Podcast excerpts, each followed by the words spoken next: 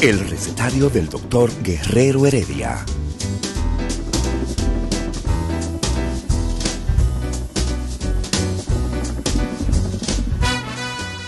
Una respuesta para cada pregunta.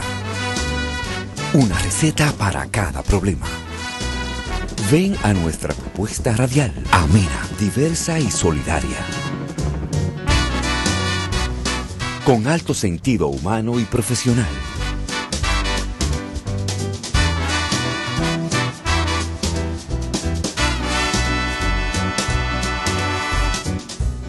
Buenos días. Bienvenidos al recetario del doctor Guerrero Heredia.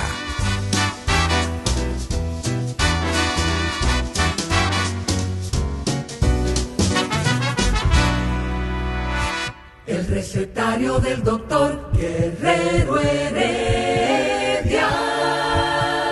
Muy buenos días, iniciamos esta semana del recetario de Guerrero Heredia. Yo le estaba escuchando a usted. ¿A quién? A mí. A, Domingo, a Domingo Páez. Y el mismo Nieve. Pero ustedes fueron muy superficiales, o sea, ustedes... ¿Cómo? ¿Superficiales? Sí, porque el análisis que hay que hacer con relación a la Policía Nacional y a las personas que tienen eh, armas, eh, tiene que eh, verse desde un punto psicológico mucho más profundo.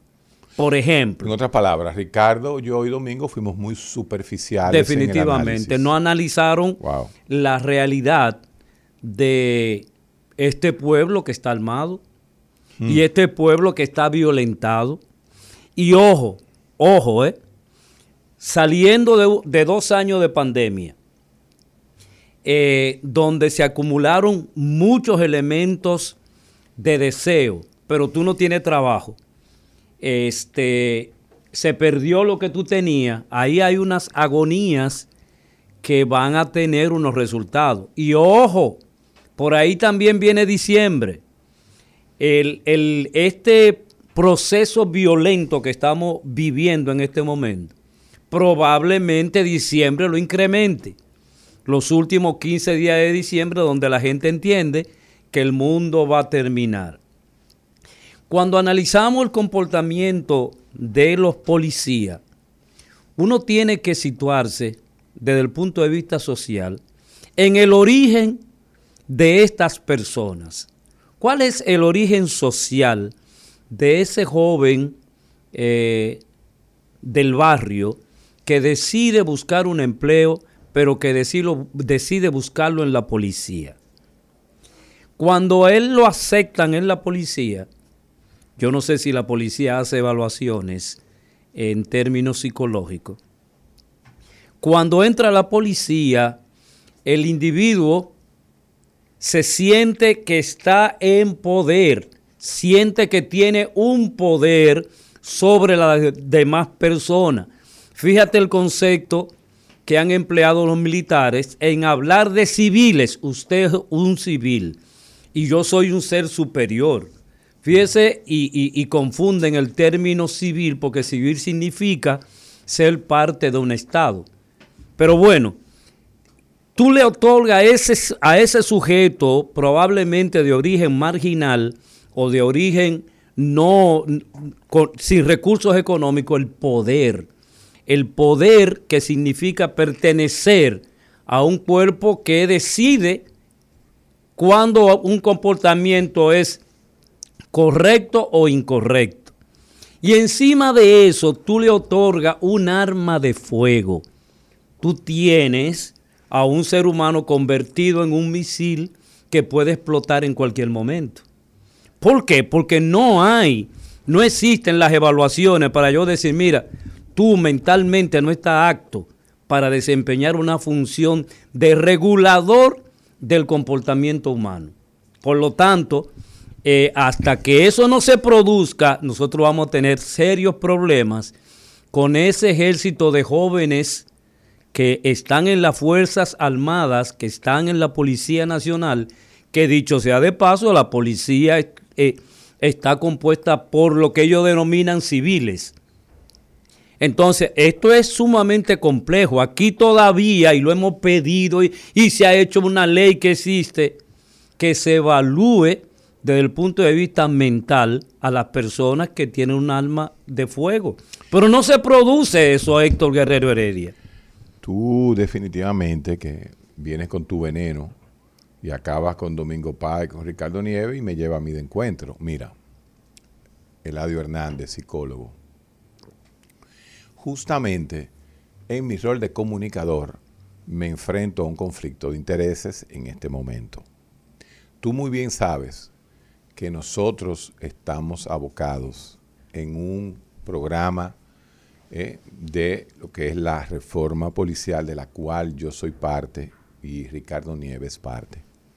Y tú sabes muy bien que justamente mi parte, la parte la, limitada, porque yo soy muy limitado en estos temas, la parte mía solamente es eso, el trabajo del reclutamiento, de las actividades que se realizan psicológicamente para poder filtrar la entrada de, un miembro, ya sea un recluta o ya sea un, uno que va para la academia como oficial. Tú sabes que nosotros estamos en eso y hemos avanzado tanto que posiblemente antes de Navidad nosotros ya tengamos una propuesta final yo me estoy adelantando, yo no tengo que hablar de esos temas porque esos temas eh, eh, eh, están muy bien organizados.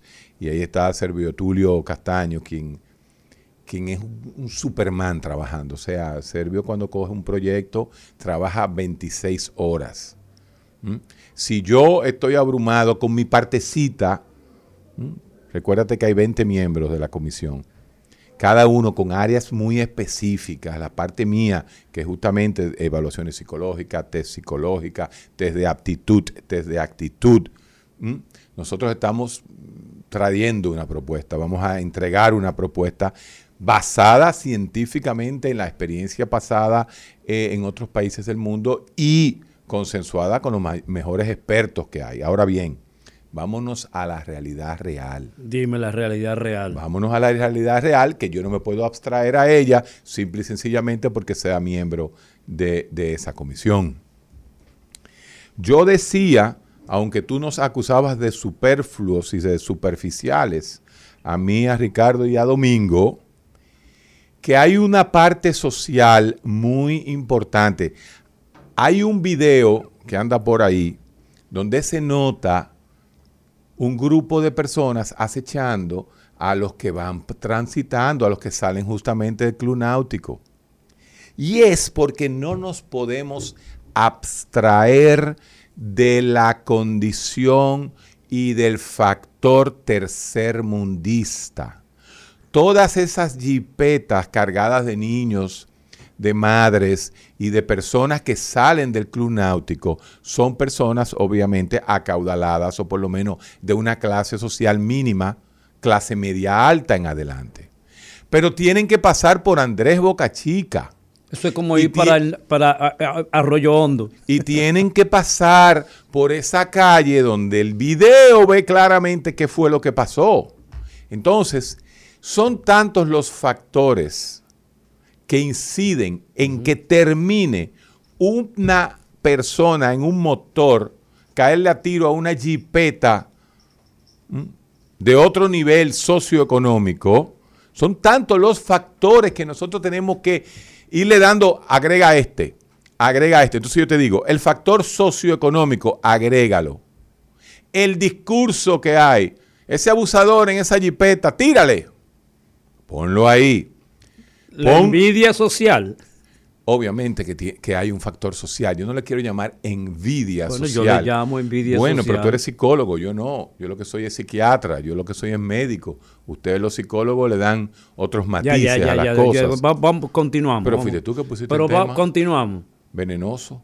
Entonces, van dos, tres. ¿Qué pasó? Señores, la palabra de hoy, la palabra diaria, que se lee, por cierto, muchas veces las palabras diarias son encantadoras y, traen una enseñanza muy grande. Pero tú estás, Domingo, yo no entiendo. Eh, eh, Eladio, tú deberías escuchar la palabra diaria. Continúa, hombre. Te lo venden en un librito, a mí me lo lleva una señora todos los meses para que vea la palabra diaria del día. Y, y eso que te, esa que te lo lleva cumple con, con su misión en el barrio, tiene un comité para evitar eh, accidentes, Es violencia es en el una persona que tiene mucha vida pero social. que la- la- el Ayuda, ayuda pero el asunto está Ella me ayuda a mí. porque tú me desvías. lleva la palabra tú diaria. desvías el asunto. El asunto está en que Pero voy. la gente que hace ese tipo de cosas se abstrae de la realidad social Claro, y eh, vive en otro mundo. mira, sálvate. Mira, las cosas, por eso hay que esperar la investigación. Ok. la investigación policial. Tú dices, ah, pero la investigación. No, no, no. Hay que esperar. Eso del cuento de que si era con el niño que andaba, si no era con el niño, si era cayéndole atrás, si era preparando un atrás. Todo eso hay que despejar esas variables. Porque eso pasa por un problema multifactorial donde el factor predominante es el factor psicosocial. Definitivamente. Yo estoy de acuerdo- Definitivamente. Estoy de acuerdo contigo. Entonces, yo, cada vez que paso por esa autopista Las Américas, veo esa entrada hacia el náutico y veo cómo se pone eso después de las 7 de la tarde, 8 de la noche, 9 de la noche. Ay, ay, ay, ay. Eso no es fácil. Pero no solamente ahí, en la esquina con las Américas, es a la salida del náutico. A la salida del náutico que tú tienes que tomar esa calle principal para llegar a, la- a las Américas. Entonces, ahí viene ese factor. ¿Qué hay que hacer en, esos, en, en- en esa Tú situación? eres miembro del Club Náutico. Nunca he sido miembro del Club Náutico. continúa. Me encanta el mar, pero los botes para mí son me, marean. Yo Bueno, prefiero te marea quedarme. muchas cosas porque hasta la sangre te marea. Y entonces, Continúa, continúa. No, pero yo te digo a ti que es- él, él es amigo mío, tú oye. él es am- eh, amigo mío. Bueno, entonces está. Me te voy a mandar en un bote de eso. Ve a Palmilla en un bote de eso para que tú veas como los brincos que tú das. No, no, yo fui de, de ¿cómo se llama? De la Saona, de, de la playa a... de Valladolid a la Saona. Te mareaste. Muchacho, eso era... No, ya. Eran unos golpes directos. Sí, no, no, y además hay, hay gente que le da alergia a un bote. O sea, tú, tú subes a un bote y te da un choque anafiláctico, te da una alergia, porque tú no estás diseñado para, para entrar a un bote, ¿entiendes? ¿Cómo tú puedes entrar a un bote con una chancleta samurái? Dime tú, explícame. ¿Cómo tú piensas que ese bote va a reaccionar entrando tú con una samurái? Bueno, pero el punto está... Ey, que- ey, tú eres, ey, tú eres peor que yo, ¿sabes? Óyeme. Entonces, entonces, tú tienes que tomar el contexto completo del incidente para sacar algún tipo de provecho y hacer algo diferente. Sí. Porque en este momento la población lo que está es aterrada, llena de miedo. Miedo es la Miedo. palabra que tenemos que utilizar. Por ahí anda un, un, no sé si lo vieron, que se hizo viral entre la clase social eh, del polígono central, como le digo yo, de una madre que va, que saca un dinero de ahí, del Nacional, de, Ajá, de- ajá. que está al lado de, de la, de, la, de, de la Puya. El Arroyo Nacional que está al Hondo, eh, eh, Arroyo Hondo. Donde pasa lo que te digo, hay un collage, hay una fusión en un momento dado entre el barrio La Puya y esa zona de millonarios. Entonces, ¿qué pasa? Se da, se da este tipo de interacciones. A la mujer, ella dice, porque al final, cuando usted comienza a escuchar la historia, se da cuenta que eran, eran, eran policías. Porque andaban, ¿cómo tú piensas? Y ahí es que no llega el cerebro a pensar cuando El- tiene... y ahí que llega el miedo. Cuando llega el miedo, que no te deja pensar, señora, cinco motores uniformados, con chalecos que dicen policía y con armas largas. Usted no hace nada dejando el vidrio abierto, cerrado. Parquese. Y ya, si la van a asaltar, le van a quitar la cadena, más nada. Pero usted no puede provocar la situación que provocó, siguiendo, acelerando. Entonces va creando este problema. Ahora, Las es culpable la, de- pero eso no es culpa de la señora. Es culpa de que la señora por instinto, el marido le dice, no te pares. Entonces, la gran pregunta que hay que resolver ayer, para los próximos seis meses, y nosotros vamos a tener, y eso lo digo responsablemente, porque si usted me metió en esa reforma, usted sabe que yo soy comunicador también, además de médico. Ayer a mí la gente me llamaba, Psiquiatra Médico también. psiquiatra, sí señor. Médico con medicina interna y psiquiatría, señor. Ya, ya, ya. Y psicofarmacología. No, no más currículum. Gracias. Entonces, si usted me pone a mí en, en esa, en, esa, en esa reforma, usted sabe que uno tiene y tengo un costo social. A mí me llamó la gente recriminándome como si yo fuera coronel de la policía. A mí me llamaban y me decían, pero ustedes no han hecho nada. Yo me quedo callado, digo, y yo, señores, yo no tengo, yo tengo una cosita que me identifica por si la moca, ¿entiende? Entonces, uno no puede abstraerse a estas, y, y tiene que comentarlo. En los próximos tres meses, el presidente tiene que dar una solución paliativa a lo que es la identificación objetiva de la patrulla frente a la población. Aquí hay que venir directamente con un no disparar a nadie.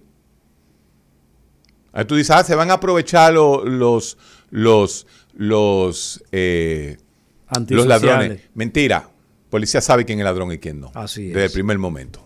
Entonces. Y conocen el barrio quiénes son. Entonces, pero aquí tiene que haber esos muchachos, esos pobres policías con un uniforme gris que ni se ven, en un motorcito. en este clima En tan e- duro. no se puede.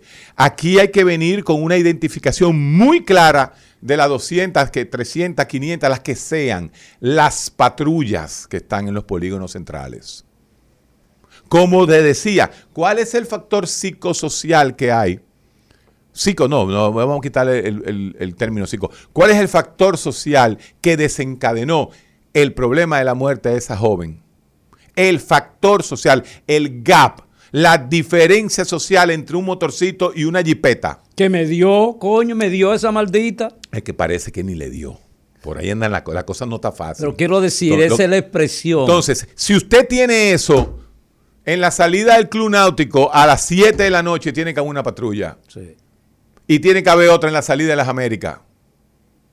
Ah, te dice, ¿y ese elitismo? No, pero es la realidad. Porque lo que estamos viendo es un problema social. Nosotros analizar el incidente individual y coger al individuo, al matador, y hacerle un análisis psicológico, es menos interesante que el problema social que lleva a una jipeta de 7, de 5 millones, 4 millones de pesos, lo que sea, no sé ni siquiera la marca, a chocar con un motorcito sin luz. Que a veces, Héctor, la clase media en República Dominicana es la más endeudada. O sea, usted tiene una jipeta de 2 millones, tres- eso es fiado. Obviamente, pero entonces, pero viene el problema, ahí viene lo que, lo que yo te digo, ese, ese empoderamiento social. ¿Qué te dicen a ti hace 40 años cuando yo comencé a manejar? Hace 38 años, ¿qué me decía mi papá? No te paren en un barrio, que te linchan por blanquito.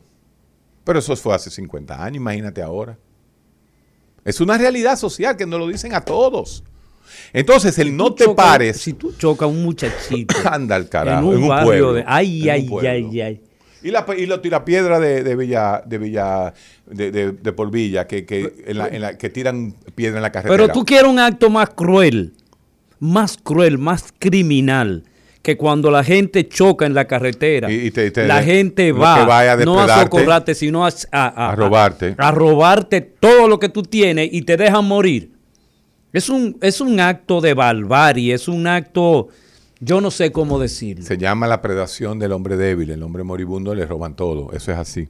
No me tiene que enseñar poder, si no, te, te, te, te- te- te comen, te comen los demás. Eso está claro. El hombre era cavernícola. El hombre era, acuérdate que el hombre Sí, era el caníbal. hombre, y el hombre sueco hace eso. Eh, no, en Suecia no se da Ah, ese fenómeno ah, muchas social. gracias. Pero, pero, pero sí en tercer mundo, en cualquier parte. Ah, bueno, ahora sí hablamos. Entonces, ent- entonces estamos hablando de que este es un fenómeno meramente social el que tenemos que... Esto no es de un psiquiatra hablando No. disparate, ni un psicólogo en, en la radio. No, esto es un problema que tiene que agarrarse del punto de vista social, medidas sociales. Usted va al DF, usted va al DF y usted tiene zona donde no pasa nada. Porque que si no, el mundo se va a convertir en un mundo invivible. Ahora, la inmediatez. ¿Cuál sería la emoción que en este momento impera en la ciudadanía? Miedo. Miedo. Y el miedo se puede convertir en terror. Y cuando uno tiene miedo, no piensa, No, y cosas. reacciona. reacción. O huye o reacciona. O huye o reacciona. Entonces, aquí el presidente en la próxima semana, y se lo voy a decir y se lo digo al público que me escucha, dentro de 50 y... no, dentro de exacto, de 63 minutos, yo voy a estar frente al presidente de la República. Y le voy a plantear exactamente lo que estoy diciendo aquí hoy. Aquí hay que buscar una solución hoy. Hoy se tiene que decidir cómo es que se va a patrullar. Porque no es verdad que cuesta tanto dinero. Yo sé lo que está pasando en la policía y sé cómo trabajan esos infelices. Yo sí lo sé. Entonces, hay que plantearse la forma en que se va a patrullar y cuáles van a ser la patrulla y que la presenten. Para que esa señora no se asuste, ni los jóvenes, ni, ni, la población que no entiende, ni hay, hay hombres también que son malos hombres, se asustan. ¿A quién es que se le puede uno parar? Esto no cuesta, ni es los impuestos del mundo, ni cuesta, ni es la presa de Monte Grande que vamos a hacer. Es simplemente darle unos chalecos muy especializados con los radios y los fuñidos, la, la fuñida luce esa de que usted compra 500 por Amazon. Ahora mismo van y la compra. También vamos a hacer un escándalo de licitación porque traigan 500 focos. No joda tú. Entonces tenemos que coger las cosas por los cuernos. Y hoy yo personalmente, porque lo viví las decenas, fueron decenas de llamadas que recibí. Porque a Ricardo no lo llaman, porque como Ricardo no le da el teléfono a nadie, pero el mío es público. ¿Entiendes? Y, yo le digo, pero una pregunta, yo soy general de la policía, yo soy coronel de la policía. Entonces, pero yo lo tengo que entender. Hay un, hay un una situación de impotencia entre la, la gente trata de canalizar eso que, le ahoga. Entonces, eh, eso lo voy a plantear yo. Dentro de 60 minutos estoy planteando yo eso. Y que se reúna con los psiquiatras y los psicólogos. ¿Para qué? Para ¿Qué importamos nosotros? Ah, bueno, eso es verdad. Es un problema social, Eladio. Okay. Es un problema de sociedad. Después nosotros le entramos a esos policías. El recetario del doctor Guerrero Heredia. Mira, yo pienso que está muy fuerte, muy duro lo que tú estás diciendo. ¿eh? Yo pienso que tú tienes que, como parte de, ese equipo, yo pienso que tú debes modular esos planteamientos que tú estás haciendo. No, yo lo voy a decir como lo digo porque eh, todo el mundo sabe, el presidente me conoce y sabe muy bien que usted me metió en esa comisión, eh, usted sabe cómo yo hablo. Y usted sabe cómo yo digo las cosas. Yo no mandé a nadie a que me metieran en esa comisión. Fui por deber y por agradecimiento, ¿no? Porque yo creo que, el presidente está haciendo todo lo posible. De lo que está a su alcance, uno dice, ah, pero el presidente lo tiene todo a su alcance, mentira. De lo que está al alcance del presidente. Yo lo que pienso lo que, es vergonzoso. Este presidente está solo. Eh, eh, bueno, exactamente. Lo que es vergonzoso también como pueblo que nosotros debemos revisar, ¿no? Es que hace, hace tres meses nosotros casi liderábamos el grupo de países vacunados. Pero los cubanos que estaban allá atrás ya están en primer lugar de vacuna. Tus amigos cubanos, ahí le doy la razón. Coño, ya se nos fue arriba. Mira, Cuba está arriba de nosotros. Chile y Uruguay está bien. Pero ya Brasil nos pasó. Nos pasó Panamá, Costa Rica, Argentina, Ecuador. Todos esos países estaban por debajo de nosotros. y tenemos vacunas. Diablo, pero Entonces, es un país de. yo, yo a veces no sé. Ah, entonces, a veces tú dices, ¿y eso es culpa de quién? Eso es culpa de nosotros los dominicanos. Así es. Ya lo que tenemos nosotros, ahora fue que llegamos al 55% de vacunación. Estamos entrampados desde hace dos meses. La gente dejó de vacunarse. Porque entiende que ya pasó, o sea, ya la gente no se muere. No, no, no, y, están subiendo. Ahí tengo yo, ahí están en 180 otra vez la cama de cuidado intensivo. Entonces, ya nos pasó, ya nos va a pasar hasta Colombia, México, ahí vienen, nos van a pasar cuando nosotros estábamos en primer lugar. Ah, usted sí cogió gusto con la carrera de Milady Paulino, Milady, Milady Paulino. Ah, llegamos en segundo. ¡Guay! Medalla de plata en los ¿En qué fue? ¿En la, Olimpiada? No, no fue la Olimpiada. Ah, sí, en la Olimpiada, exacto, de Tokio. Pero ya, ya estamos abajo, ya comenzamos a sacar lo que somos nosotros. el ignorante, el sexto de primaria. 55, ya no se nos fue, señora El Salvador se nos fue arriba. No, pero eso no. Que El Salvador se nos fue arriba. Le regalamos vacuna. Y ya están arriba. ¿Por qué? Porque no, van no va la gente. No va. el mismo que va a pedir, ¿eh? Que lo único que hace es pedirle al Estado. Tú tienes, tú tienes la, la siguiente estadística. Dos millones de dominicanos no terminaron la primaria. 2 millones. Y 900 mil, casi un millón, eh, no terminó la secundaria. O sea, fíjate de qué pueblo nosotros estamos hablando. ¿Y de qué padres nosotros estamos hablando? Dos millones que no es. terminaron la primaria. Oye esto, escucha esto. Cuando la tabla estaba caliente, Ajá. Porque la gente, no, no hay forma de que lo quieran entender. Claro, hay dos o tres quedados que lo que están es todavía dolidos de, de- de- las elecciones pasadas. La Talvia, cuando la Talvia estaba caliente, el 9 de junio, habían 126 personas en cuidado intensivo. Habíamos, habíamos bajado de 480 a 126. Hoy estamos en 187. Y dijimos aquí hace dos meses que tan pronto comenzara eh, eh, otoño, la cosa iba a subir, ¿te acuerdas? Factor Talvia. Sí. El factor Talvia. El único factor, Talvia. Todo el mundo entiende que Talvia es el clima, no, no sean los estúpidos tampoco. Pero ese- esa es la realidad. Esa es la realidad. Ya tenemos 187 camas. ¿Tú sabes por qué? ¿Por qué? Porque hay un 40% de dominicanos que no se han vacunado. Pero ¿cuál es la maldita razón de eso? O sea, Eso esta ignorancia es tan, tan fuerte, Sí, tan dañina. Pero tú lo sabes que sí. Lo peor, lo más peligroso que existe al final de todo es la ignorancia. wow. La ignorancia es el factor más peligroso que puede tener un pueblo. Porque el ignorante se manipula. El ignorante se usa. Cree. Cree lo que sea. Sí. Y nos está haciendo daño. Están llenando de nuevo poco a poco 180. Tú vas a ver en noviembre. Sí, Y cuando venga el calle, presidente y tenga que decir el presidente el primero de diciembre que se acabaron los teteos, ¿ah? se acabaron los teteos porque hay 280 camas de cuidado intensivo cogidas por COVID. Y la vacuna dañándose en República Dominicana. No, esto, no, esto, es, este es el país de... Dañándose la Macondo vacuna. no queda corto. Macondo, pero Macondo es Arroyo Hondo comparado con lo que somos nosotros. Wow. Entonces, eso de ayer, ese crimen del sábado en la, en- en- en la tarde, y ese marcador de que nos estamos quedando atrás con la vacuna, te está dando a ti una idea de que aquí hay que tomar medidas no, no. poco Eh, democráticas. mira, nos quedamos, ¿sabes? Ah, nos quedamos. Hay que tocar medidas poco democráticas ya. Sa- El Salvador. El centro, pero esto no tiene madre. Teniendo Panamá. vacunas que, como tú dices, se están pudriendo ahí. Panamá, estamos- nosotros estábamos por encima de Panamá y que de, Argentina y de Brasil y de Cuba. Ya se nos fueron arriba. Ya se nos fueron arriba. Entonces fíjate cómo uno dice, oye, me estamos hablando del problema de la palabra miedo. Óyeme, pero el miedo también es vacuna. Sí. Entonces, ¿qué hay que hacer? ¿Cerrar el país por tres días? Presidente, cierra el país por tres días y vamos a vacunar a todo el que no se haya Y vacunado. entra a la casa Y, coja al ejército y enseño la vacuna y vamos a vacunar. Punto, porque nosotros coño. tenemos que llegar al 70%. Al 70%.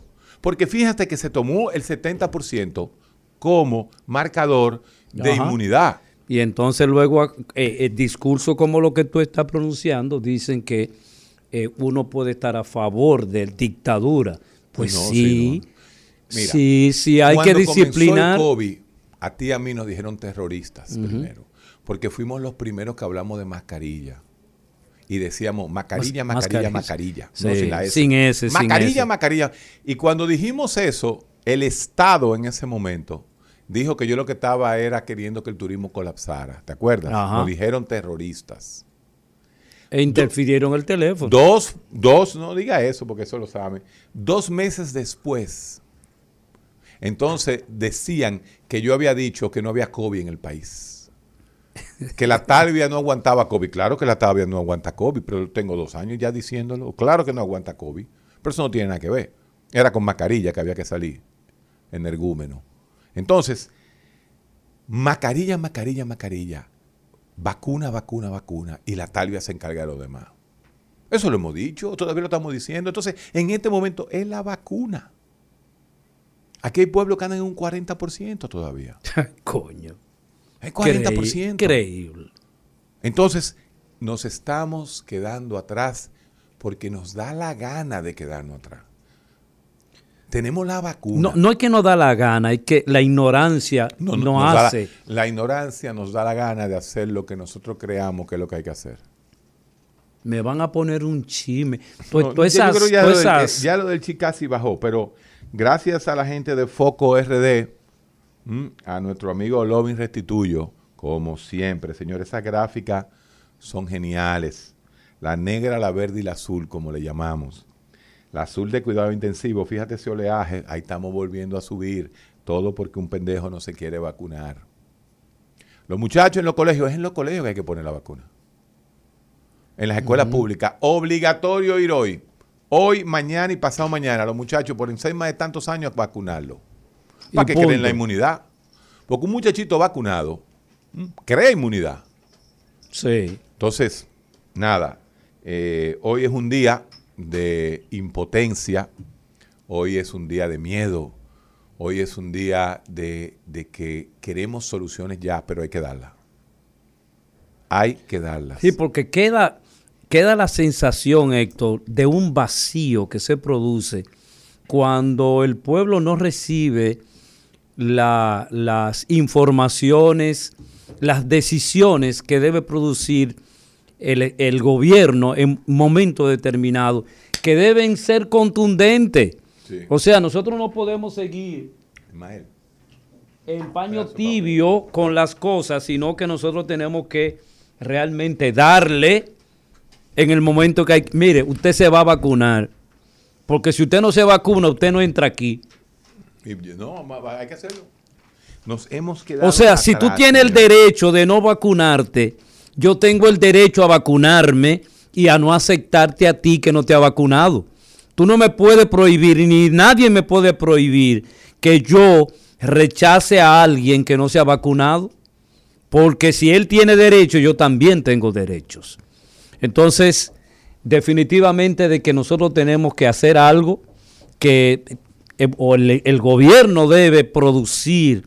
Porque si esto sigue aumentando, nosotros nos vamos a ver en el peligro. Como tú decías, Héctor, ¿cómo es posible que encabezábamos el primer lugar y de repente desaparecimos? Porque un grupo de personas ha decidido no vacunarse. No, no me vacuno porque no me da la gana de vacunarme, porque eso me va a producir quién sabe cuánta hierba tiene en la cabecita que le dice que este algo le va a suceder, pero mire, usted quiere que piense usted que lo pueden controlar y su celular que usted tiene de frente, ¿qué es lo que hace? Desde que, desde que usted se le, desde antes de levantarse. Entonces, la realidad es que ojalá el, el gobierno pueda realmente encontrar la solución porque nos vamos a ver envueltos de nuevo en una situación de salud sumamente trágica. Y ojalá que eso no suceda, porque definitivamente si eso sucede, desde el punto de vista económico podríamos hundirnos y desde el punto de vista de salud también puede, podemos colapsar nosotros. Lo que nos vacunamos, en el caso mío me vacuné tres veces. Y si hay que ponerse la cuarta, la cuarta me pongo. Yo no tengo ningún problema ni ninguna creencia. Pero a ti te pusieron tres vacunas cuando tú naciste y tú no lo. Y tú no, tres, no, doce. toda la vacuna. No, toda el, la claro, el esquema de vacunación completo. Pero ese DPT, y eso fue hace 50 años. Entonces, 50 años después todavía hay unos cacoebazos que creen que, que, que, el, que hay un chip en la vacuna. No, hombre, por Dios, no, no, no, no podemos seguir siendo tan ignorantes, por Dios. Increíble. Vamos a ver si el pueblo opina sobre estos dos temas. Eh, nos estamos rezagando en vacunas y no es culpa de nadie, sino de usted mismo. Así es. Esto no es culpa ni de la policía ni de nadie. y entonces, entonces se generan dos miedos. El miedo a la violencia que estamos viviendo y, y el grupo de personas que supuestamente tiene miedo de vacunarse. Buenos días. Buenos días, doctores. Felicidades por su programa. El día de hoy eh, yo he experimentado todo lo que el doctor Heredia habló. Mucha frustración, mucha impotencia y miedo. Realmente uno lo piensa, pero por soy una mujer sola que sale todos los días a la calle. Y siempre he dicho, si me veo, me veo envuelta en alguna situación con motorista o si pienso que van a atracar, yo no me voy a parar. Esa señora que murió, quizás pensó lo mismo, no me voy a parar, no me voy a parar. Entonces, realmente estamos pendientes de tantas cosas y necesitamos que las autoridades, este gobierno, un llamado, como hizo el doctor Heredia, que lo va a ver, va a ver personalmente al presidente, también yo hago un llamado. Si este es el gobierno del cambio, realmente no hemos visto ni siquiera mejoría, en este caso, con las situaciones con los policías. Ya basta, ya basta, ya basta. Tendremos que organizarnos, tirarnos a la calle para que una, una organización como lo es la policía, por fin y al cabo, deba de cerrarse y crearse algo nuevo. No podemos estar a merced de los criminales que ellos enlistan en sus filas. Personas que no tienen ningún tipo de capacidad emocional para tener un arma en sus manos, sea que estuviera eh, en servicio o no. Esa persona era un policía que está llamado a cuidarnos a nosotros, no a agredirnos. Yo hoy estoy de luto. Mira, yo tenía mucho tiempo que no me sentía así, pero la tristeza y la pena que yo he sentido no tiene nombre. Por favor, autoridades, por favor, presidente, cambien ya. Muchas gracias, señora. Buenas. Aló. Ah, ah eh, doctor, yo me puse las tres vacunas. Me puse, me pusieron las dos Sinovac y la tercera fue Pfizer. Sí. ¿Qué, ¿Qué protección yo pueda tener? Usted está bien, mi doña, usted se tranquilita. Lo peor que le puede pasar a usted, imagínese que usted está jugando la lotería ¿eh? y uno en mil que le dé, si le da COVID, le va a dar un cobito. Eso es lo que ha demostrado las vacunas. El 90% de los que se están muriendo, que llegan a cuidados intensivos, son no vacunados. Aquí y en Estados Unidos y en el mundo entero. Hay ya un estudio precioso sobre el sesgo de la ignorancia, donde se nota cuáles son los 15 estados norteamericanos que no llegan al 60% de vacunados. Son los estados pobres y más ignorantes. Así es. Eso no lo digo yo ya, lo dicen los Estados Unidos. Buenas. Sí. Haciendo una comparación, para que usted vea que aquí sí se pueden lograr las cosas. Yo tengo, duré mucho tiempo viajando en la autopista de las Américas, de San Pedro hacia acá. Yo regularmente bajaba de noche. Cuando digo bajaba, era del este aquí a Santo Domingo, de las 12, 1 de la noche, por, por mi trabajo. Antes de existir la comisión vial, yo me quedé una vez y yo me quise morir. Yo me escondí subiéndome en una mata. Perdón, pero espérate. Claro, es así. Cuando llega la policía, yo me asusté más que cuando yo estaba solo en la mata. Me llegaron dos policías un motor. Yo vengo con dinero, vengo una guagua con mercancía. Sí. Ok, la policía se para y dice, ¿qué pasa, amigo? ¿Cómo está usted? Eh, no, esto está duro, está difícil esta, esta cuestión, usted tiene que cuidarse. Eh, ok, resolví el cuestión de la goma, asustado, mirando para todos lados, y al final dice, no hay nada para nosotros. Digo, no, comandante, no hay nada, por eso que ustedes se broma, porque que imagínese, está bien, esa es una parte. Wow. Pues espérese, oiga la otra parte para que usted vea que sí se puede. Cuando vino la comisión vial, yo me quedé, y no había yo apagado la guagua cuando ya tengo una comisión detrás, un inspector, un señor, otro otro joven y un militar con un arma larga. Buenas noches, señor. ¿En qué podemos servirle? Wow, mira, está merizo, de verdad. Uf, espérate. Sí. Sí, el, el recuerdo le trae de nuevo eso. Uno pierde Sí. el aire. No se preocupe, hermano. Usted está aquí. Nosotros lo esperamos. ¿En qué? ¿Se le pinchó la goma? Sí, vamos a desmontársela. Mire, desmontaron la goma. Como mi respuesta estaba dañada, dejaron el militar cuidándome, vinieron a Santo Domingo, taparon la goma. Yo, con toda honestidad, que a veces un fallo del dominicano, cuando ya ellos resuelven, yo no le hago nada a la guagua, yo me digo, no, descanse, que usted anda, viene y voy a, le digo, ¿ustedes me aceptan para que se tomen un refresquito a esta hora? Me dicen, no, para nada, para nada. Esto es Yo se lo tiro, obra- yo se lo dejo. Así es mismo me ha pasado a mí, es hermano. una obra de, Sí. nuestro, de nuestro presidente para garantizarle la vida. Cuídese mucho y vaya con Dios. Wow. Es la diferencia. Se puede. Yo hice eso y entonces cuando me iba Muchas gracias por su No, no, historia, tengo que- señor. le tiré una milonga en, en la parte de atrás. Le dije, cuidado, se vuela. No, no, no, no, que sí, porque ellos me identificaron a mí. No, pero imagínate.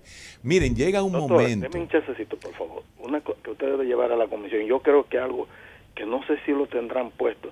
Esta policía si aquí se ponen en los sitios neurálgicos patrullas con Sí. drones, no hay que andar tanto policía en el medio. Claro. Los drones son para eso. Y no cuestan tanto los Por grandes. ejemplo, en la Chulchi, un dron en la 27 que abarca de, de la, de la 27 hasta el malecón y otro del malecón hasta la Kennedy.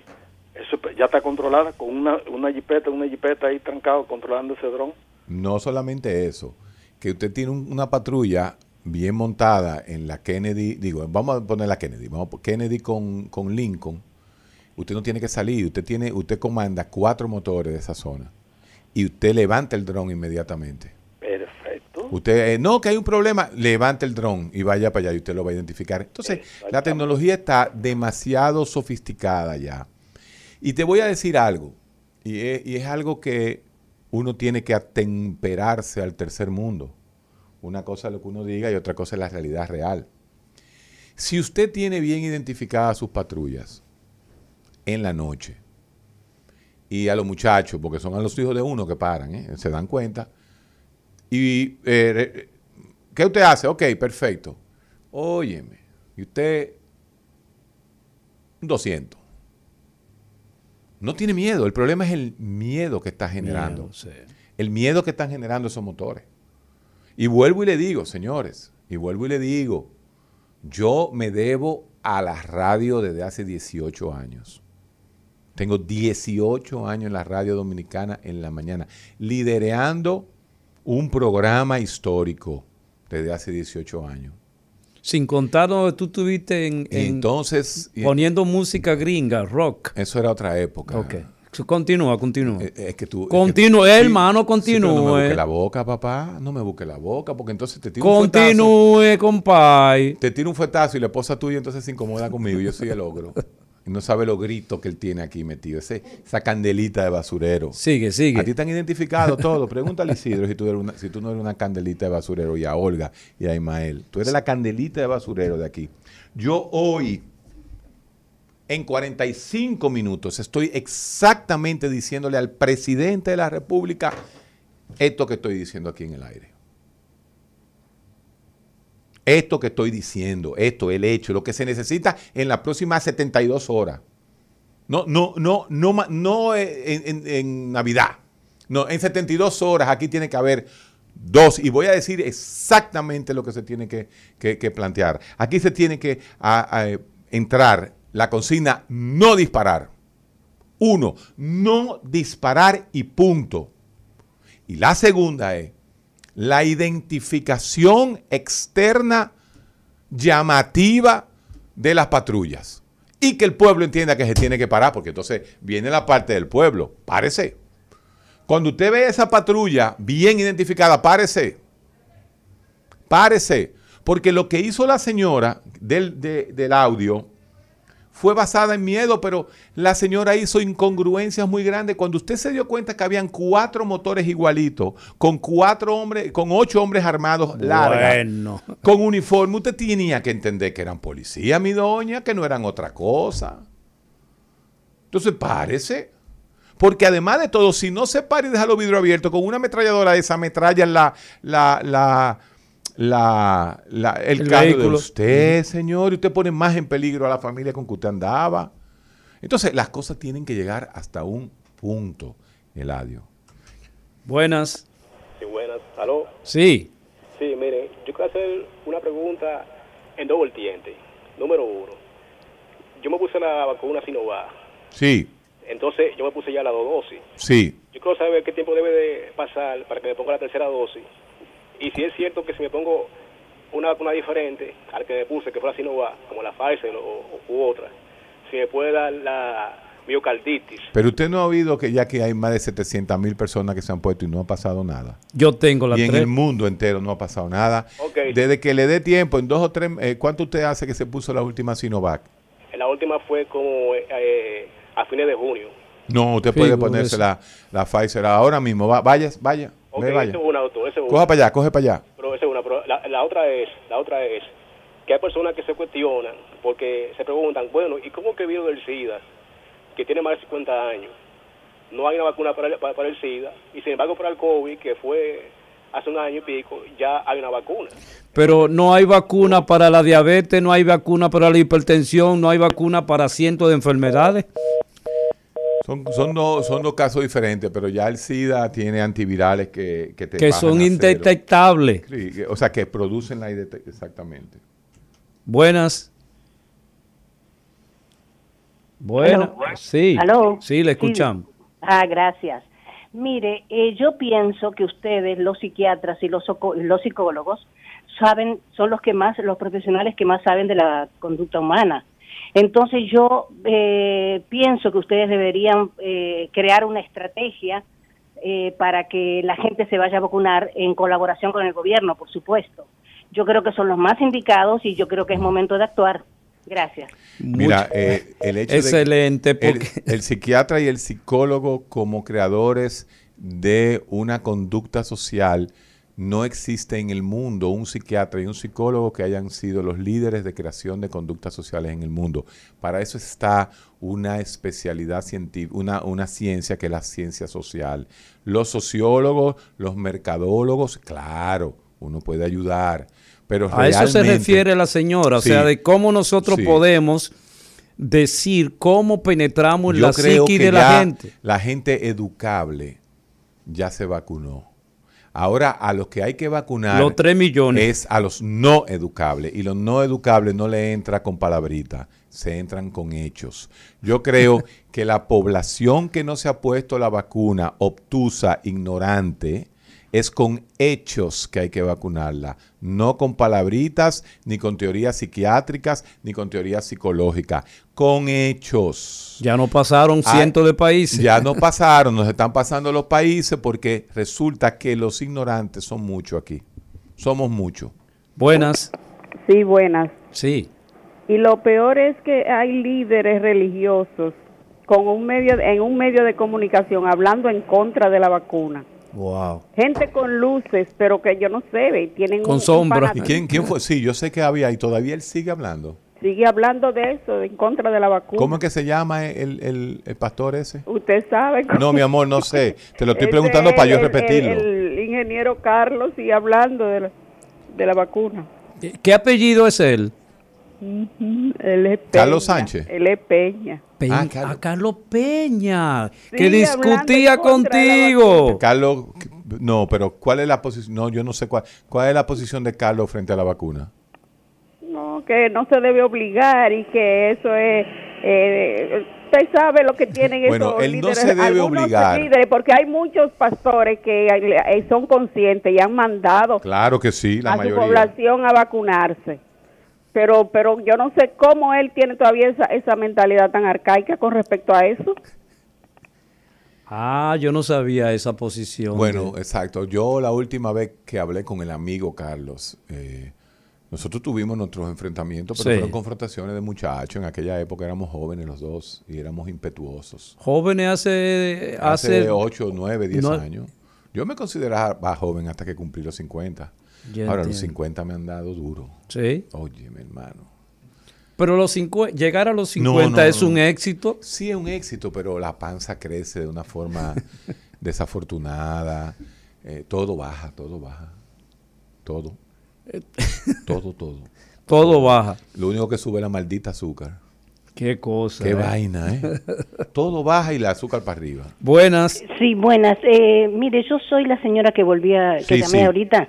¿Cómo Mire, le quiero decir algo. Hola, bien, gracias. Mire, no es eh, obligar con palabras y decir, tiene que, como decía el doctor, que hay que darle conciencia, que lo que ya tenían con- tenemos conciencia es no vacunarnos. No. Es, por ejemplo, hacer, al- bueno, no se puede eh, pagar un impuesto si no tiene la vacuna. O no se puede, tal- no se me ocurre ahora, ¿verdad? Sí, no, Pero esas yo- son buenas, pero esos son hechos, no palabras. Es que hay que decir claramente, usted no entra aquí, usted no entra allí. Eh, eh, hay que tomar En- en medidas. Nueva York lo hay que pusieron. buscar la forma, hay que buscar la forma de vacunar 1.5 millones más de dominicanos adultos. Bueno, yo creo que ustedes dos la pueden encontrar. Ya, confío en usted. Bye. Bueno, Muchas gracias. usted me está, usted me está sobreestimando y usted hace eso por el cariño que me tiene. Buenas. Porque aunque usted y yo peleamos en el aire, usted y yo nos queremos muchísimo. Igual usted le tiene cariño a este cacarrabia al lado mío, que es Eladio Hernández. Buenas. Ustedes son una fuente de conocimiento. Eh, muy buenos días. Buenos días. Lo que quisiera tener un látigo ahora, No, no, tranquilo. como Cristo en el mercado. Queremos, te queremos. Héctor, una pregunta. Eh, ¿Me escuchas, Héctor? Sí, señor, estoy aquí. Cuando una persona tiene, tiene un episodio de depresión ya por un prolongado tiempo y Sí. tú le haces un análisis, eh, tú podrías, ah, en base a ese, a, ese diagno- a ese análisis, diagnosticar si le falta algún... No algún- existe. No, no, no, no existe. Si No, no, mire, óigame, algún- óigame. algún Un neurotransmisor, nada de eso, no existe. algo, algo que le, haga, que le haga falta al cuerpo. No, o escúcheme. Las únicas patologías que se relacionan con depresión son muy comunes. Número uno, el hipotiroidismo. Por lo tanto, usted tiene que hacer su TSH, su T3, su T4, su antitiroglobulina. Esa es una. Dos, existen enfermedades de depresión de algún tipo de electrolito que te puede provocar un poquito de depresión. Existen enfermedades como el hipoaldosteronismo, el hipocortisolismo. Hay muchas enfermedades. Ahora bien, El cortisol. per se, per se, per se, de que haya alguna deficiencia que produzca directamente depresión, no, No existe. existe. un estudio para eso, no lo hay. Hay un- una famosa creencia que es mala práctica médica y que la gente cree, y es hacer el test de litio. Ese famoso. La gente que se hace el test de litio, y claro, le va a dar bajito, porque nadie no entienden para qué es que se hace el test de litio. Pero bueno, vuelvo y le digo, querido amigo, a un paciente con episodio de depresión mayor clasificada, analizada por el psiquiatra, el psicólogo y los exámenes neuropsicológicos de rigor, no hay que hacer ningún tipo de examen médico para decir que es depresión. Usted le puede mandar a hacer tiroides y usted le puede mandar a hacer dos cosas médicas, pero que no influyen directamente en el diagnóstico.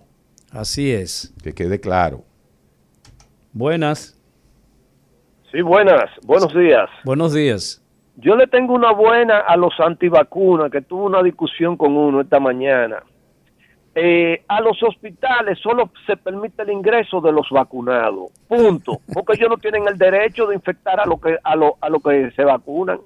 La, eh, exactamente. Sí, la, la libertad individual cae frente a, li- a la libertad de los demás. Altruismo. Así es. nada Héctor, más y nada menos que John Stuart Mills. antes de, de irnos a la pausa, quiero decirle a, lo- a los compañeros psicólogos que hemos creado la mesa de trabajo por el fortalecimiento de la psicología dominicana. Wow. Y estamos invitando a una conferencia magistral, El futuro de la psicología en América Latina. ¿Quién le va a dar? Es, son los latinoamericanos los responsables. Lo va a dar el pasado presidente de la APA, eh, quien... ¿De la APA, la American Psychological Association Así o la de psiquiatría? La de psicología. Psicólogos, ok. Eh, el doctor Antonio Puente eh, estará dictando esta conferencia el próximo día 10, domingo 10, que es el Día Mundial de la Salud Mental.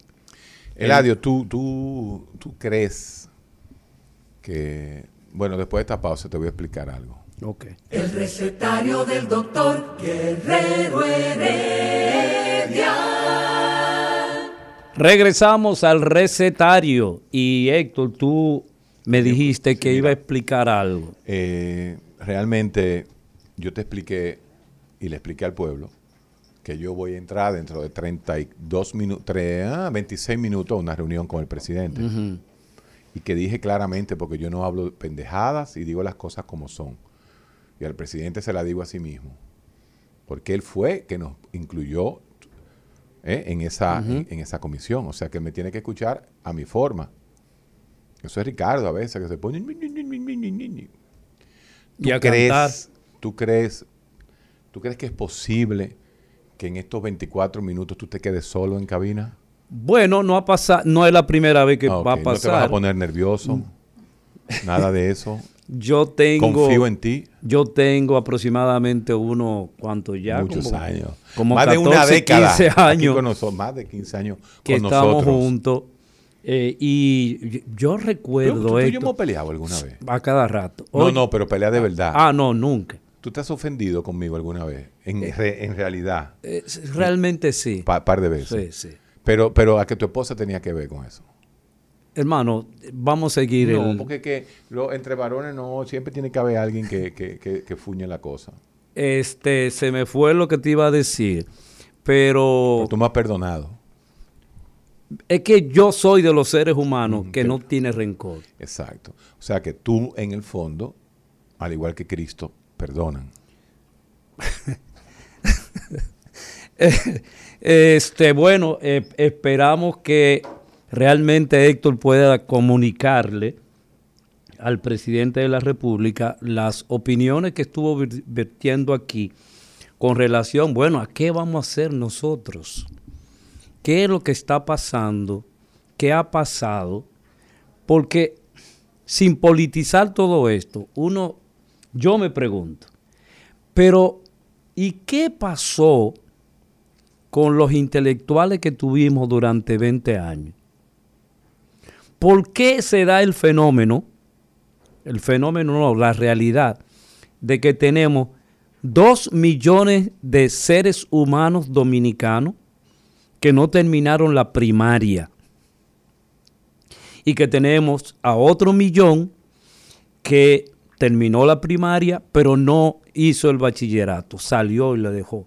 Estamos hablando de 3 millones de dominicanos que están sumidos en la sugestión, por ejemplo, de que cualquier salta para atrás puede llegar donde ellos y decirle la vacuna tiene un chip que cuando tú te la pones ya tú vas a estar condenado. Si tú vas a durar 20 años, va a durar 10. Y vienen todas estas espe- especulaciones de la conspiración que la gente lo hace en función justamente de esa formación ignorante que tiene la gente y por eso hace este tipo de manifestación. Entonces, aquí tenemos, aquí no se ha planteado y no se planteó en los 20 años que transcurrieron con uno de los partidos que no han gobernado.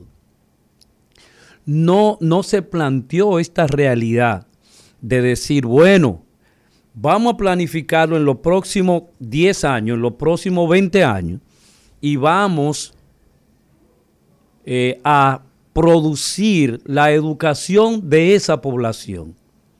Porque lo vimos ahora en la pandemia, donde los padres decían, no puedo copiar la tarea de mi hija porque me están dictando demasiado rápido. Y no puedo ayudar realmente a mi hijo porque realmente, real y efectivamente, no, este, no tengo la capacidad de darle seguimiento a lo que están, a las instrucciones que tenemos. Entonces, eso es parte de esta realidad.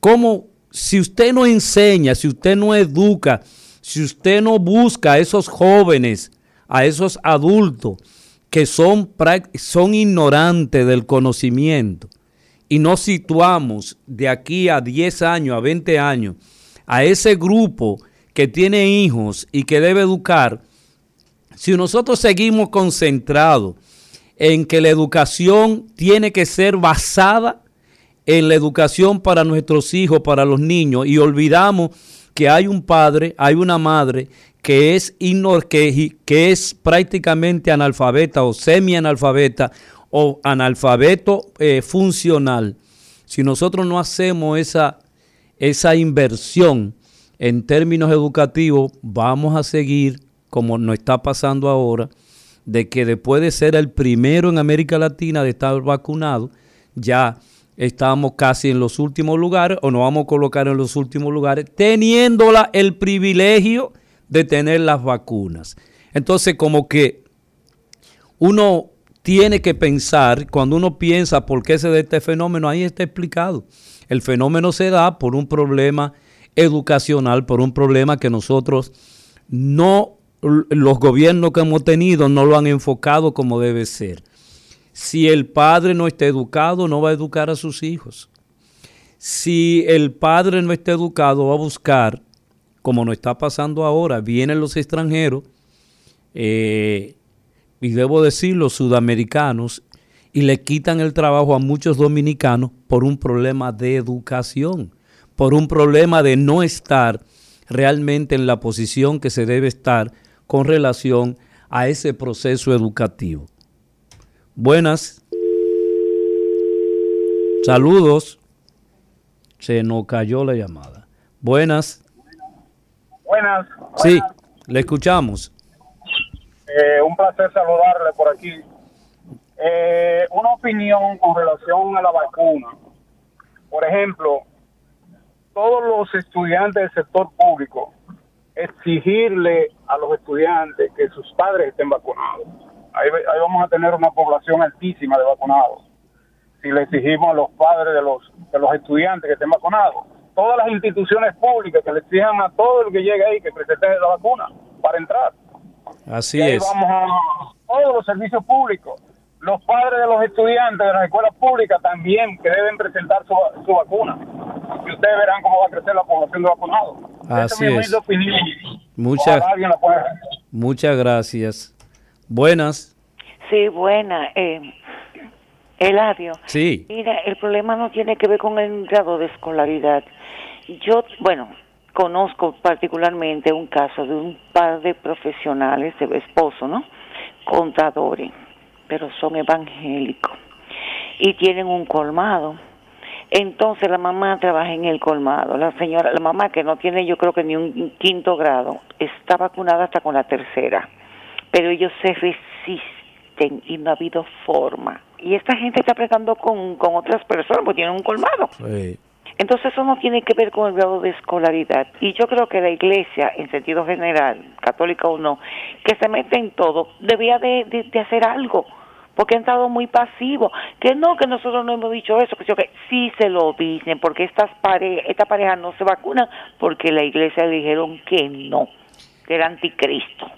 Es el otro factor, como el factor también religioso probablemente ha incidido en muchas personas, entendiendo de que eso le puede producir daño y le que puede alterar su comportamiento, pero siempre apelamos a lo siguiente.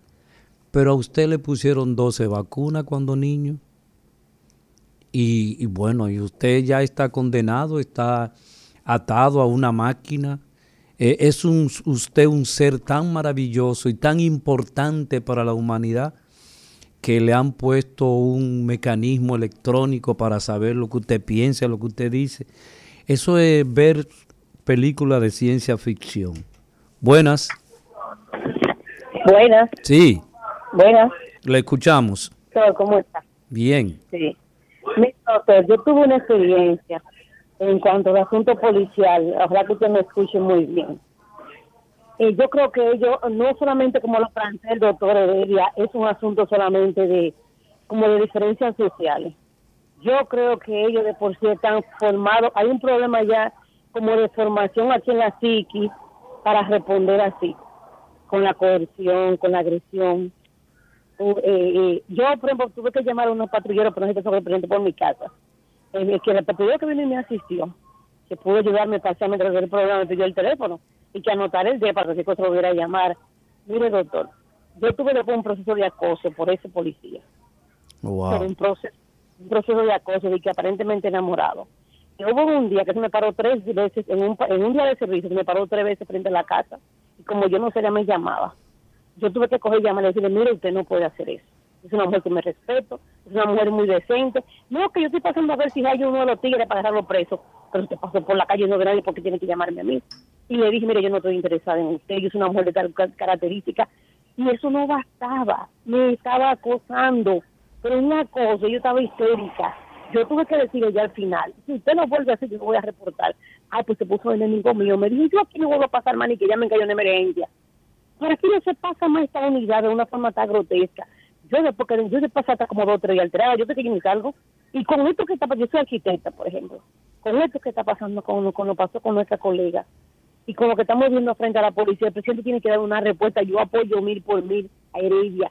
Si lo pusieron a él ahí, si pusieron a, a Ricardo Nieves, que son personas hasta ahora honestas, es para exigirle al presidente que toda una respuesta no puede esperarse dos años. Así No es, se puede señor. esperar cinco años. Es que está muy histérico. Yo decidí salir lo menos que estoy saliendo. Ahora voy a salir todavía menos. Bueno. Gracias por, por, por escucharme. Bueno, ese es un testimonio de la realidad del miedo en que han sumido a nuestra población, lamentablemente, porque bueno, todos sabemos nosotros que aquí no hay consecuencias frente a situaciones graves que han sucedido en el país. Uno espera siempre que pueda existir eh, una consecuencia que pueda calmar a, a esas personas. Por ejemplo, saliéndome un poco del, del tema, eh, los medios de comunicación han puesto de moda, y yo lo hago responsable, del asunto de algunas personas que, algunos hombres que le han tirado ácido del diablo a algunas, algunas jóvenes. Mire, quien hace eso, por ejemplo, independientemente tratando el asunto del miedo, quien hace eso es una persona que está afectada psicológicamente en una desproporción de perpetuar un crimen, a, eh, per- perpetrar un crimen a una persona que va a vivir siempre recordando ese hecho de ese criminal. Y ese criminal lo hace con esa intención de que sea recordado, a pesar de los 30 años, de que esa persona, de que esa mujer básicamente no tendrá la oportunidad de tener otro ser humano porque él, ese enfermo eh, eh, extremadamente patológico, decidió que no viviera. Entonces yo pienso que eh, la, la, la salud mental de nuestro pueblo realmente sigue afectada. La salud mental de nuestro pueblo, lamentablemente, cada día que pasa, pienso yo que se deteriora más porque, mire, nosotros no tenemos programas de inversión en salud mental y, y a propósito de que el domingo que viene es el Día Mundial de la Salud Mental, estaremos nosotros hablando de eso porque aquí se invierte el 0 0.00 eh, por ciento en lo que es el presupuesto nacional en la prevención, en la inversión para la gente de protegerlo de problemas mentales. Entonces, repitiendo lo mismo, cuando usted le da a una persona poder desde el punto de vista jerárquico y le da un arma de fuego, usted está simple y llanamente eh, produciendo mayor miedo porque ese sujeto justamente tendrá, se sentirá, eh, pensará que está por encima de todos los demás. Esa historia de la señora eh, nos dice a nosotros que además de todo eso, también el miedo se busca, la, la consecución de, de, de satisfacción se- sexual también se busca con ese acoso. Buenas, Bueno, sí, por fin me logré comunicar. cuéntenos. Con relación a la vacuna, yo le doy un consejo a las personas y es lo siguiente. Por su barrio chequee, haga un análisis, si usted no se ha vacunado, de quiénes se han vacunado y quiénes no. Se darán cuenta que los que se han vacunado mayormente tienen más alto nivel de estudio. ¿Entiende? Eso, eso es un truco para que vean por dónde, y ahí ustedes se dan cuenta, es como cuando empezó la vacuna. Los países del primer mundo fueron los primeros que se vacunaron. Y te falta un paísito como Haití que ellos no reciben vacunas. Sí. Entonces, yo creo que es lógico para ver si la vacuna mata o no, ¿verdad? Y está, Sí. está fácil. Y con relación a la policía, lamentablemente, yo pienso que la policía no tiene, no necesita reestructuración, lamentablemente una cancelación por completo. Y pasar los policías que quedan los dos o tres decentes, los pasa a la guardia, hasta formar un nuevo este equipo de policía donde donde le pidamos a los, a los jóvenes más capacitados, los buenos estudiantes, incentivarlos a por qué deben de permanecer, permanecer en, en una institución como esta y ver si por fin cambiamos esto. Bueno, muchas gracias. Pero a, propósito de eso, yo pienso que eh, pensando en lo que usted dijo, yo pienso que una, nosotros no estamos en guerra y nosotros tenemos eh, las Fuerzas Armadas, eh, tenemos la Marina de Guerra, tenemos el Ejército Nacional, tenemos todo ese grupo de seres humanos que hay que mantenerlo, somos nosotros que lo mantenemos diariamente y permanentemente. Como también mantenemos a los 26 partidos políticos que existen en el país y de los impuestos de nosotros hay que darle dinero a cada una de esas organizaciones. Yo he tenido muchas discusiones con relación a eso porque yo digo, pero venga acá, usted es una institución privada, usted tiene que gestionarse sus propios recursos si usted quiere llegar dirigir el país, pero eso no, el presidente inclusive eh, quiso reducirlo a la mitad y no se lo permitieron, porque de eso probablemente viva mucha, mucha gente. Entonces yo pienso que podría darse el fenómeno, estoy ilusionando, de tomar la misma cantidad de que tiene la policía, creo que son 34 mil miembros, tomarlo de la guardia, de la marina, eh, llevarlo a la policía y esa policía simplemente debaratar ese servicio, de construir una nueva policía, pienso yo, no sé. Buenas. Buenas, buenas, buenas. Sí. ¿Cómo está usted, chiquero? Bien. Mire, yo lo que digo es lo siguiente. En este país hay muchos miembros de la policía dignos de admirar yo conozco policías preparados, personas decentes. Yo conozco, por ejemplo, una persona que se graduó de médico, oiga, de médico, y esa persona es sargento, y tiene ocho años siendo sargento, y a él no lo, no lo han eh, promovido. promovido como oficial. Sin embargo, él dice, mira, esto da pena. Mira, el hijo del coronel con el cual yo trabajaba se graduó de contable y ya él es oficial. Entonces, yo haciendo una paréntesis entre lo que es las instituciones de la policía y lo que son los partidos políticos. Hoy en día, lo que están haciendo los partidos políticos es pasándole a los hijos la herencia de ese partido. Lamentablemente, entonces, ¿de qué usted sirve estar en un partido rejodiéndose la vida? Es que usted nada más es bueno cuando usted eh, estamos en campaña y resulta que cuando usted tiene cualquier problema o le afecta cualquier cosa, resulta que no aparece un compañero, no aparece un dirigente, no aparece nadie. Así es. pena y vergüenza usted lo que está pasando en nuestro país. Así es. Y son 26 partidos políticos que nosotros mantenemos y no se sabe por qué lo mantenemos y por qué lo elegimos como eh, figuras principales. Debo recordarle a los colegas psicólogos que hemos formado la mesa de trabajo por el fortalecimiento de la psicología dominicana y que lo estamos invitando a la conferencia magistral El futuro de la psicología en América Latina, que está en manos justamente de los latinoamericanos.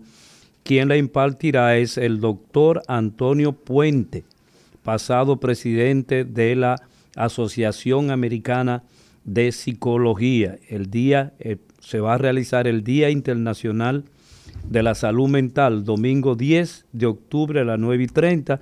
Los interesados pueden llamarnos aquí a la emisora o contactar a uno de los miembros, eh, tales como Luis Berger, eh, eh, César Castellano, Marta Pérez y todo ese grupo de personas que encabezan esta mesa de trabajo por el fortalecimiento de la psicología dominicana. Y con esto hemos terminado en esta mañana el recetario de Guerrero Heredia. Así que nos encontramos mañana en otro programa de Heredia. El recetario del doctor Guerrero Heredia. Rumba 98.5, una emisora RCC Media.